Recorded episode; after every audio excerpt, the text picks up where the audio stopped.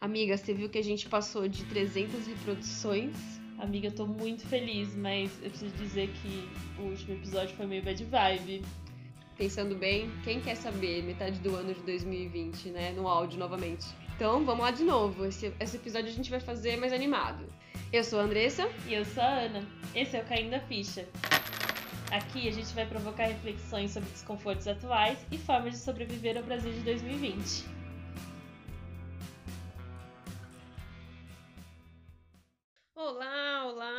Dia, boa tarde. Olá, tudo bem, gente? Como é que vocês estão?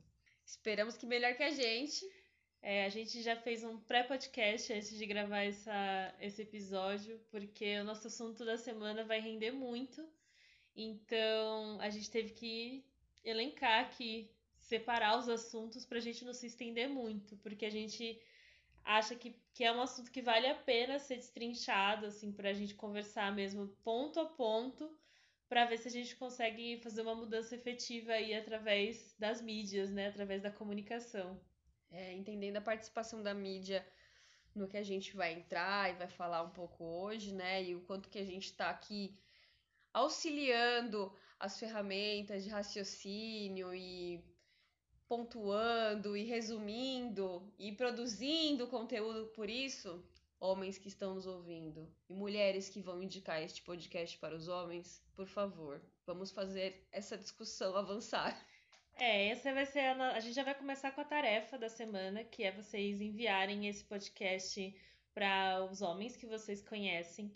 E esse episódio é dedicado a todos os homens, principalmente os cis e os héteros, mas nem tanto só os héteros, também entram os outros dessa todo essa, esse universo masculino que a gente é inserido na nossa, na nossa sociedade. Então, qual é o nosso tema da semana? Masculinidade tóxica. Sim, vamos falar desse assunto, porque a primeira coisa que a gente precisa saber é que masculinidade tóxica é diferente de machismo.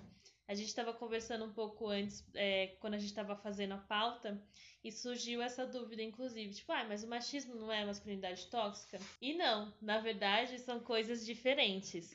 É, é, a gente fez algumas pesquisas e eu encontrei, assim, com base em alguns artigos e é, outros textos da internet, é, de pessoas que sabem o que estão falando, não são textos aleatórios da internet.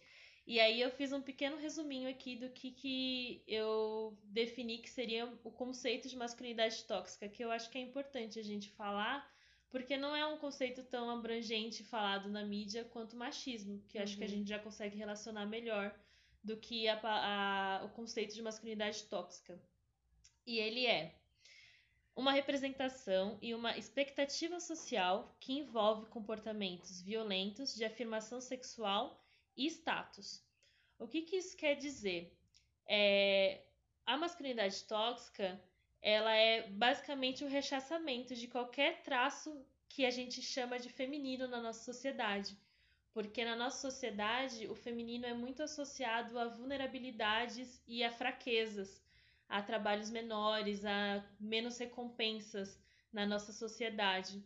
Então, a masculinidade tóxica, ela é um conceito de estereótipo de gênero que afeta tanto homens, né, que sofrem uma, uma pressão gigante para suprir essa expectativa e que se traduz nesses comportamentos que geram o machismo. Uhum esse descritivo, né, que, que você encontrou, assim, ele é muito, para mim ele é muito bom, porque ele é muito objetivo em deixar claro essas, essas lacunas, né, a lacuna afetiva, é, o ponto de, de associação à fraqueza, ou a colocar a mulher como um ponto inferior, ou a mulher a um ponto é, mais emotivo, né, então a gente, quando faz essa estrutura de brincadeiras e fomenta, né, o mesmo machismo em comentários, a gente consegue identificar essas características muito marcadas, né, como ah, que mulherzinha, você, né, não deu conta disso daqui, ah, até mesmo quando o pessoal coloca como um viadinho, Sim. Pejorati pejorativamente, né, essas palavras, então é, esses comportamentos machistas que a gente vivencia todos os dias, em qualquer escala, elas vêm dessa construção, né? Sim, essa construção que gera o machismo e também a LGBTQ-fobia, porque toda essa construção do que, que é o homem na sociedade, que a maioria dos homens vive e sofre essa pressão para se tornar esse ideal de homem, ela se traduz somente nessas características que são extremamente violentas, são agressivas, elas são características que elas se afastam de você se encontrar com seu eu interior, com seus sentimentos. Então é aquela velha história de homem não chora, né? E é muito significativo isso. Tem músicas, tem filmes sobre isso, porque é, imagina a pressão e a tristeza que não é um menino que está crescendo, uma criança que não entende nada disso, dessas construções sociais, ter que aprender a reprimir esses sentimentos e conviver com isso, né? Tipo, você não pode conversar com outros homens, você não pode se expressar da forma que você quer, porque isso faz com que a sociedade te julgue sendo menos forte, menos capaz, né? Mais mulher. É, ser associado com uma mulher deve ser muito terrível, é, né, cara? Na nossa sociedade é péssimo você ser associado com uma mulher. Mas esses pontos de, de observação, por exemplo, de estar tá vendo é, de comportamentos que você tem que ficar o tempo todo fomentando, eu acredito que você não se livra dele em nenhuma escala. Porque às vezes você tem pais mais conscientes, mas você vai ser inserido numa escola tradicional que um monte de gente lá vai te cobrar comportamentos que você tenha que ser homem. Sim. E aí, se você às vezes está numa escola que a discussão é melhor, você está inserido futuramente num trabalho em que se você não vai lá com os caras falar das mulheres, você é um cuzão que não vai participar do happy hour porque, Sim. pô, o cara, né, cheio de, de achar problema na conversa, né?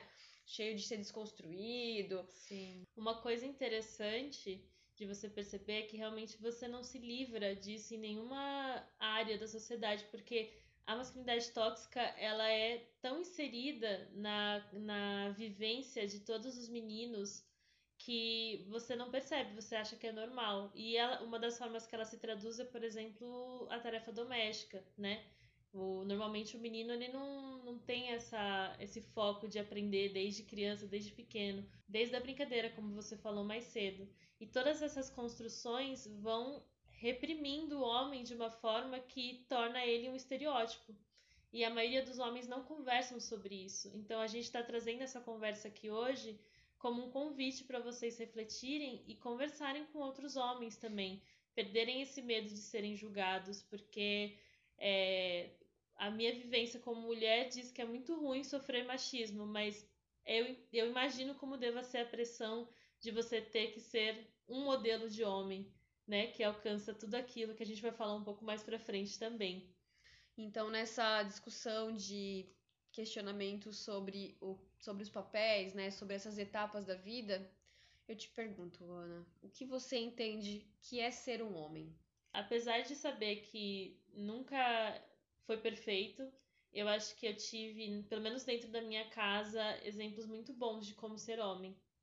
Então, as minhas primeiras referências, apesar de suas próprias falhas, que são muito além deles mesmo como indivíduos, acho que ser homem é ser uma pessoa que é corajosa. E ser corajoso para mim, hoje eu vejo que é, na verdade, você conseguir enfrentar tudo isso que dizem que você não pode ser na sociedade, que é basicamente o que toda mulher faz. Então, para mim, ser um homem na sociedade é ser o mais parecido com o que uma mulher está tentando ser hoje em dia. É uma definição muito boa. que é enfrentar todo esse medo que você tem, que as pessoas sempre falaram que você não pode fazer, e falar, não, eu vou descobrir quem eu sou e não quem a sociedade diz que eu tenho que ser. Acho que isso isso deveria ser, ser um homem na sociedade atual. Isso é o que deveria ser um Isso. homem. Agora, o que é. Eu acho que hoje ser homem é você ter uma cabeça muito mais livre para pensar no que você quer e muito menos no que como você afeta todas as pessoas que estão ao seu redor. Acho que é viver uma vida de muito privilégio, de não se preocupar com tantas coisas porque as pessoas estão se preocupando com essas coisas por você. Acho que isso é ser homem na nossa sociedade atualmente. É. E você, Andressa? Qual que é a sua definição de homem na nossa sociedade e o que você acha que deveria ser? A minha definição de homem na sociedade é péssima. Ela não é boa. Eu até tenho amigos homens. até tenho. Né? Eu até convivo com homens, né? Em outras, outras escalas, mas assim. É, acho que. Acho que eles se perderam, assim. A estrutura masculina se perdeu num tempo muito atrasado. E enquanto a gente está lutando muito para entender, estudar, discutir exaustivamente e sofrendo com os efeitos de problemas sociais que afetam diretamente nós mulheres. Uhum. É, eu vejo muito pouca movimentação de homens ao meu redor, é, na minha estrutura familiar. E eu vejo, eu vejo movimentação das mulheres e eu não vejo movimentação dos homens. Vejo muito pouca coisa. Então isso me cansa, né? É, e é difícil não ver. Eu, mas eu, eu observo, quando eu vejo um, um movimento, uhum. eu fico muito contente, eu tento me, me movimentar em divulgar, conversar, mas é muito pouco. É. é. Isso me lembrou uma frase que sempre volta e meia vira charge, que alguém fala tipo assim: Nossa, não fazem mais mulheres como antigamente. E aí outra pessoa responde: Mas homens fazem. Homens fazem. Acho que esse é o resumo, né? O homem dos anos 60, dos anos 30, dos anos 20 ainda é o mesmo homem, com dadas suas proporções, ainda é o mesmo homem de hoje em dia. É. E as mulheres não. Tem toda uma luta, um histórico, né? Eu não preciso ir longe na minha cabeça em lembrar quando foi o último comentário machista que eu ouvi de um homem recente, um homem jovem. Uhum. E não uhum. faz muito tempo, foi ontem. então, Estou, estou, estou cansada, homens, estou cansada. Exausta. Tá? Mas o meu modelo de, de. do que se deveria ser um homem é ser um ser humano funcional. É ele. Não inerte. É ele existir e se apropriar dos espaços. É ele funcionar. É ele entender a participação dele nos setores todos como um ser humano. Não com o privilégio de um ser humano com uma estrela porque numa casa ele pode ser, né, um rei, servido, atendido. E um dos grandes problemas que moveu a nossa semana e que incentivou a gente a falar sobre isso é o é o Dan Bilzerian. Ok. Não sei se essa é a forma correta de falar, mas pouco importa. É, pouco importa. Esse senhor né? Não conheço a estrutura da vida dele, não conheço as dificuldades que ele enfrentou. Pouco importa também. Porque... Provavelmente foram poucas, porque ele é branco, homem, hétero e rico. É, eu... é uma fórmula pronta. Não faço a menor ideia e também não é o ponto, porque ele tem uma empresa de vaporizadores e de algumas drogas no local que ele. Drogas, desculpa, gente. Ervas. Ervas. Ervas que ele vende. E dessa empresa parece que nasceram outras na base de bebida e lingeries de mulheres. É, pelo que eu, eu nunca tinha ouvido falar dele na minha vida antes, então tenho muito orgulho da minha bolha, mas parece que ele é um jogador de pôquer. E aí foi assim que ele começou a ganhar ah, o dinheiro tá. dele, entendeu? A partir do poker que ele começou a desenvolver toda ah, essa entendi. grana As empresas, dele. é, porque ele tem várias empresas dentro é... desse grupo da marca dele. Isso. E não vou nem falar a marca dele aqui, que eu não lembro, não. mas um pouco importa também. Mas por que, que a gente tá falando dele em específico? Ele entrou, né? Foi um assunto que começou a viralizar essa semana. Não sei de onde começou a origem, né? Do, de puxarem esse ponto. Acredito que seja no Twitter, porque tudo vem de lá. e ele estava basicamente na maior parte das fotos do perfil pessoal dele, ele usa as mulheres muito padronizadas, as mulheres com uma estrutura física, né, padrãozaço assim, nuas ou seminuas sempre, num grande volume, sempre na condição de um harém, enquanto ele, um, né, o, o homem alfa em volta dessas mulheres. E em muitas fotos elas são objetos. Literalmente. É, literalmente objetos, assim, mesas para ele apoiar os copos de bebida dele. Mesa de sushi. Mesa de sushi. Enfim, é, é uma problematização muito grande com essa pessoa, não só por causa das mulheres, mas o que ele representa para os homens, porque toda essa discussão começou porque a gente foi olhar o perfil e ver quem que a gente seguia, que seguia ele também. E foi uma decepção muito grande, pelo menos para mim, ver algumas pessoas que eu tenho um afeto, tenho um carinho e que seguiam esse homem, porque não fazia sentido algum para mim eles seguirem aquele estilo de vida, aquela pessoa que representava tudo aquilo e ao mesmo tempo serem pessoas que conviviam comigo, que conversam comigo. Então foi uma decepção muito grande e na verdade foi uma discussão grande, né, nos nossos grupos de amigos Sim. do WhatsApp. É, do WhatsApp, do inbox, dos haters, Sim. de tudo que isso traz, porque é, como um laboratório, eu tive a oportunidade de ficar gastando algumas horas do meu dia lendo os comentários que os brasileiros começaram a colocar nesse perfil, porque é um perfil que tem muita ostentação financeira, tem muito iate, casa cara, piscina, drogas, armas, tudo, assim, muito animal silvestre Sim. e coisas com te tecido animal, chifres, é, manuseio de crocodilos e répteis, assim, que também é uma questão, né, que envolve tanto o machismo, enfim, mas é, é muito desconfortante tudo esse, todo esse cenário, né? Então, o que, que eu lia o tempo todo dos brasileiros é isso sim é o sonho de todo cara. É isso que eu, é isso que a molecada estava escrevendo lá. Sim. E eu fui no perfil de um monte deles ver qual que era o, o conteúdo e o que, que eles publicavam, né? E muitos tinham uma tentativa de ser algo parecido, que era muito bizarro, assim. É, é muito problemático porque ter um homem desse como ideal de sucesso na nossa sociedade é a tradução da masculinidade tóxica. Que é, se você entrar no perfil dele, e eu nem recomendo, você não precisa, a gente vai descrever aqui, como a gente já falou, é, é, é o resumo de você ter comportamentos violentos, ou seja, você posar com armas, você posar com animais mortos, com troféus, né, tipo os chifres e os, enfim, as peles, é, essa afirmação sexual, que é você objetificar todas as mulheres ao seu redor, ter esse harém ao seu redor, e você nem sabe quem são essas mulheres, você não, não, tem, não vê menção nenhuma de nome de nenhuma delas. Algumas pessoas justificaram, ah, mas elas são garotas de programa, elas estão sendo pagas para estar lá. Mas, poxa, você não vê o nome de uma delas. Até algumas ali. eles até marcam, assim, com. Mas assim, com... qual que é a relevância dela ali como profissional, se ela for? Nem isso, porque ela não tem um destaque nem como profissional do sexo. Ela é literalmente um objeto. Ela é Todas é as mulheres que estão lá, elas são troféus e objetos das publicações dele.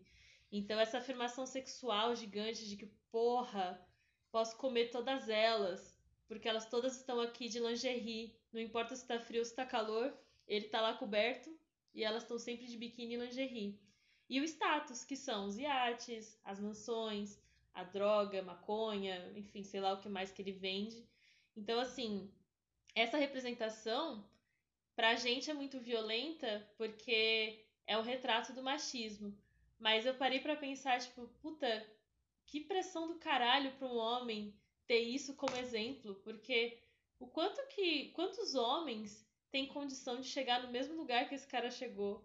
Tipo, não, não é mensurável o tanto de pessoas que vai chegar no mesmo lugar que ele. E, e, e assim, pior para mim é o fator do homem entender que aquilo é realmente uma coisa interessante, assim. Sim. É muito difícil essa... essa... Querer almejar isso, né? Almejar isso, porque isso... Ninguém escreve que aquilo é o sonho de todo homem, porque quer pagar de bonito na internet. Eu acho que é sincero. É. Isso é mais assustador, porque é. esse é o que os caras querem. Assim como tem a, os, os objetivos de serem um jogador de futebol, assim como tem homens que fomentam coisas que envolvem dinheiro. Eu quero.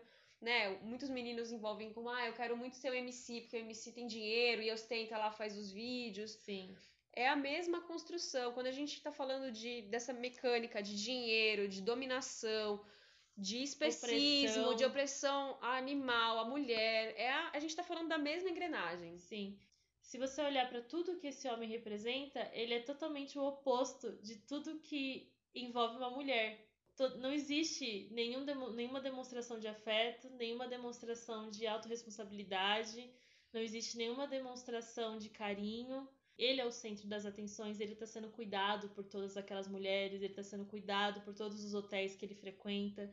Então, essa infantilização do homem, né, que está sempre sendo cuidado por todas as mulheres e que não precisa se preocupar com nada porque tudo está resolvido para ele, é totalmente o oposto do que todas as mulheres são ensinadas desde criança, que é ter responsabilidade, se autorresponsabilizar e por elas mesmas e pelo que os outros caras fazem com ela.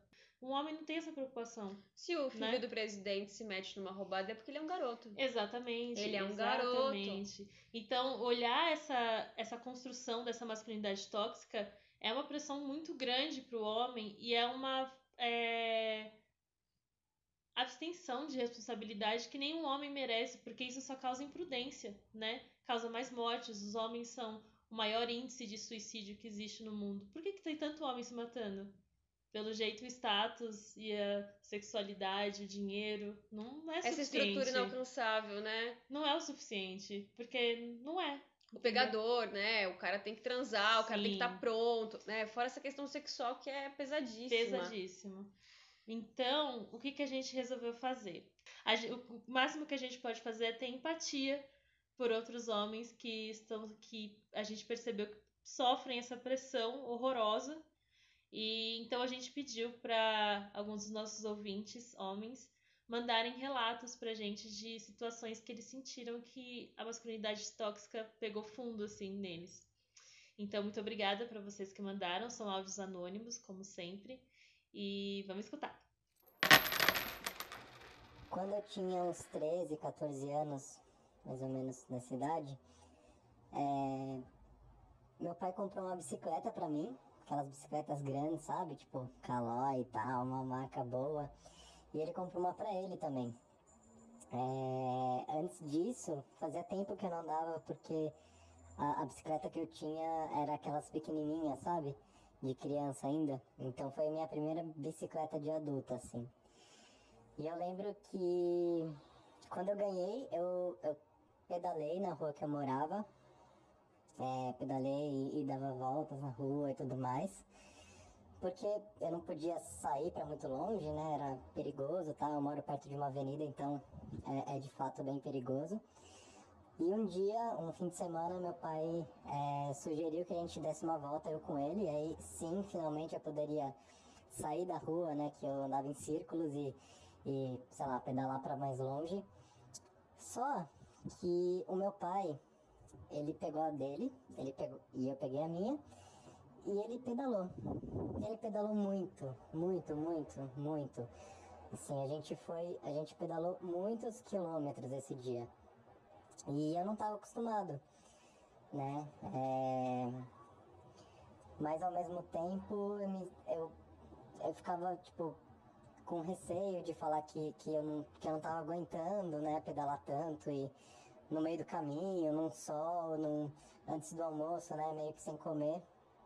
Então, eu fui reprimindo aquilo durante o passeio de bicicleta. E quando eu cheguei em casa, exaurido, né? Tipo, muito cansado, muito cansado mesmo. Não só fisicamente, mas psicologicamente, por não poder verbalizar aquele sentimento de de putz, não aguentei, não sou homem suficiente. É, eu entrei no banho e chorei. Chorei bastante no banho. Eu acho que eu solucei um pouco, inclusive. É, foi um choro bem intenso. É, porque era o único lugar que eu poderia de fato estar sozinho e, e, e conseguir botar para fora todo aquele cansaço de físico e psicológico que eu passei naquele momento. E depois disso eu saí do banho, me troquei e fui almoçar, né? Comer alguma coisa. Mas eu lembro que foi. Isso me marcou muito, assim, eu lembro desse sentimento até hoje, assim, é muito marcado é, na minha vida. E nossa, muito obrigada pelo depoimento. Obrigada por se abrir, ter coragem. É, novamente, esse é o tipo de homem que eu quero na minha vida. Homens corajosos. Eu não faço ideia do que é não poder falar que eu quero parar da bicicleta. Eu tô cansada. Que eu não quero fazer mais aquilo. Nunca isso seria uma questão. É, pra mim também não. Nunca. Nunca seria uma questão falar, tô cansada. Não quero ir mais, vou voltar. É. Nossa. Ou chorar, né? Chorar porque tô cansada. Caraca. É, vamos pro segundo? Vamos. Bom, teve uma vez que eu tinha ido num lugar com uma garota. A gente tinha ido comer. É, logo que a gente chegou, a atendente perguntou o que, que a gente queria. E aí eu falei, ah, eu vou querer X e Y. E aí a atendente perguntou, né? E ela vai querer o quê?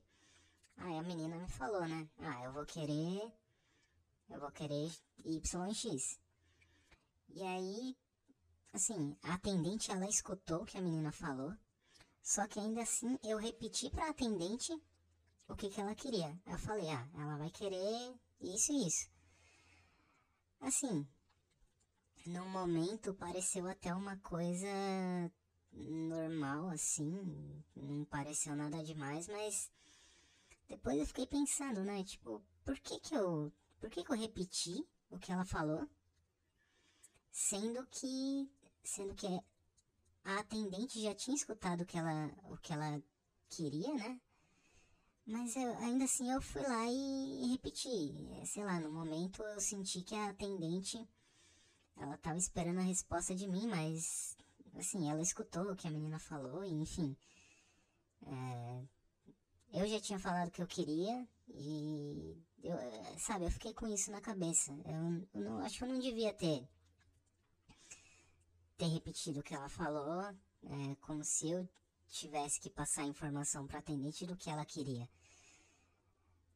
Talvez possa ser um negócio besta, assim, simples, um, uma coisa muito, sei lá, não, não muito grave, mas, sabe, é uma coisa assim que eu, que eu fiquei pensando muito é, do, do porquê que eu fiz isso.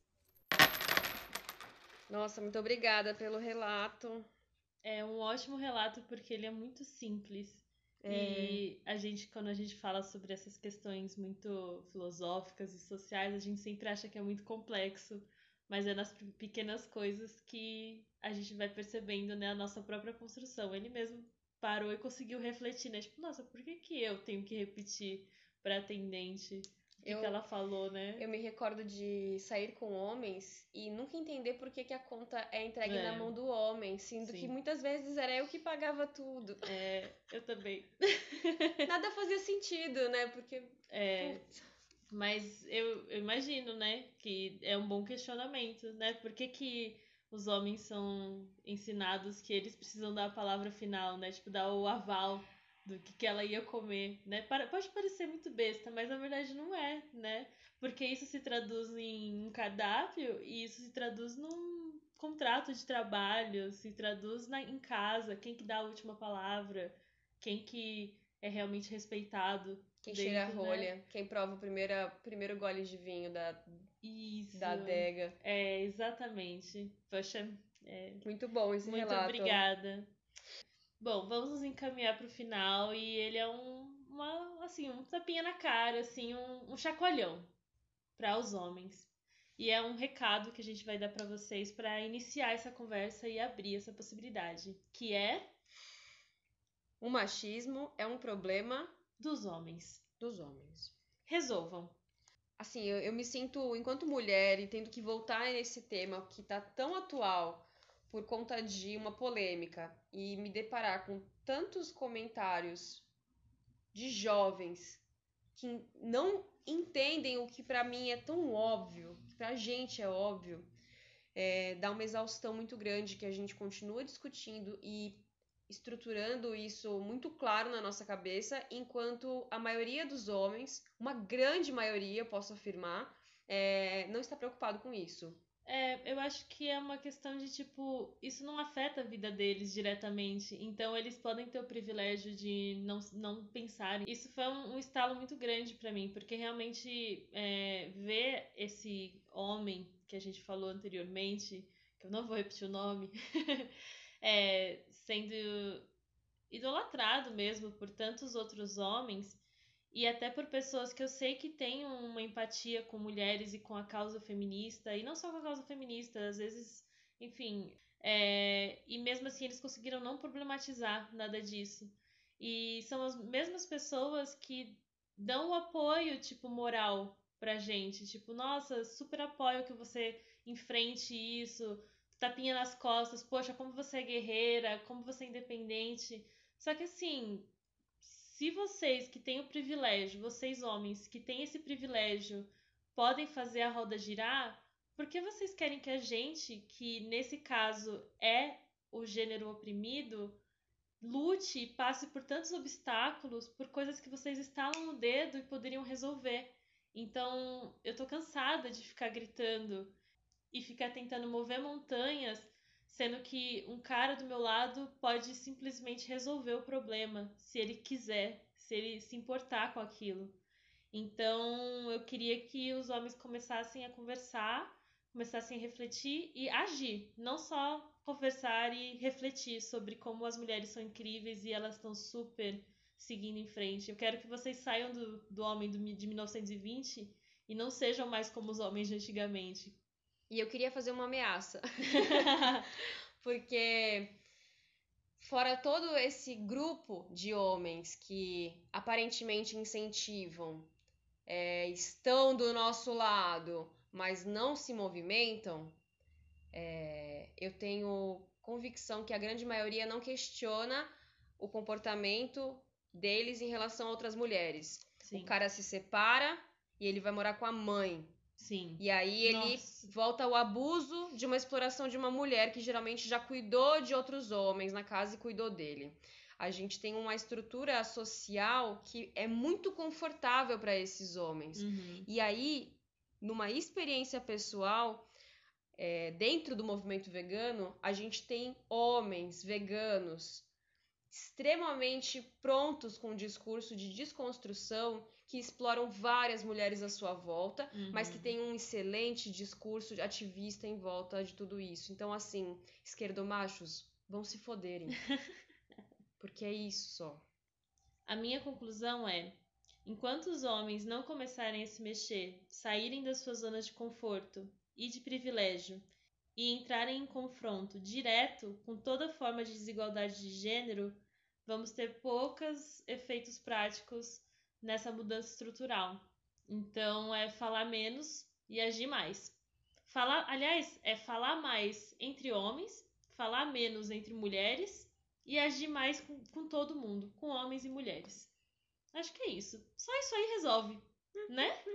Na real, vocês não estão fazendo o suficiente. Então a gente precisava dar esse tapinha aí para vocês entenderem esse toque aí que precisa fazer mais. A gente gostaria muito de ouvir a opinião de vocês. Por favor. Em relação a tudo que a gente falou, se vocês entendem que alguma colocação é diferente, se vocês têm outra opinião sobre qualquer abordagem, a, a gente entende também que essa discussão é para todo mundo melhorar nesse processo e se a gente está se colocando aqui como ferramenta, então, por favor, se manifestem, divulguem, discutam. E entendam que tá tudo bem é, sentir agora que realmente tudo está errado. Porque eu acho que o fato de a masculinidade tóxica fazer com que vocês reprimam tanto esses sentimentos, pode ser que vocês nunca tenham entrado em contato com isso. Então pode ser um choque grande perceber que você não precisa viver toda essa pressão que você está vivendo hoje em dia. É um peso gigante que você vai tirar das costas e vai perceber que tem muitas amarras da sociedade que não te definem, que você não precisa delas para ser uma pessoa de sucesso, uma pessoa querida, amada e com bons relacionamentos, com, bons relacionamentos. com uma estrutura pessoal organizada, que cuide da sua saúde mental. Sim, tudo isso é muito importante. Você pode se ajudar e que você não precisa é, suprir a expectativa de nenhum é, rei do Instagram. É, e isso a gente pode ajudar vocês, porque como a gente começou a sofrer há muito mais tempo, é. reconhecer esse sofrimento, talvez, a gente já tá com terapia em ordem. É, assim, mais ou menos. alguns assuntos pra gente já tá muito mais avançados, né? Em relação ao autoconhecimento, liberdade de vontade, validação de sentimento. Sim. É isso. Ufa, foi bom fazer esse episódio. Eu espero que você tenha gostado. Segue a gente no Instagram, caindaficha.pod. E a gente se vê na próxima. É isso aí, gente. Muito obrigada. Até a próxima. Tchau.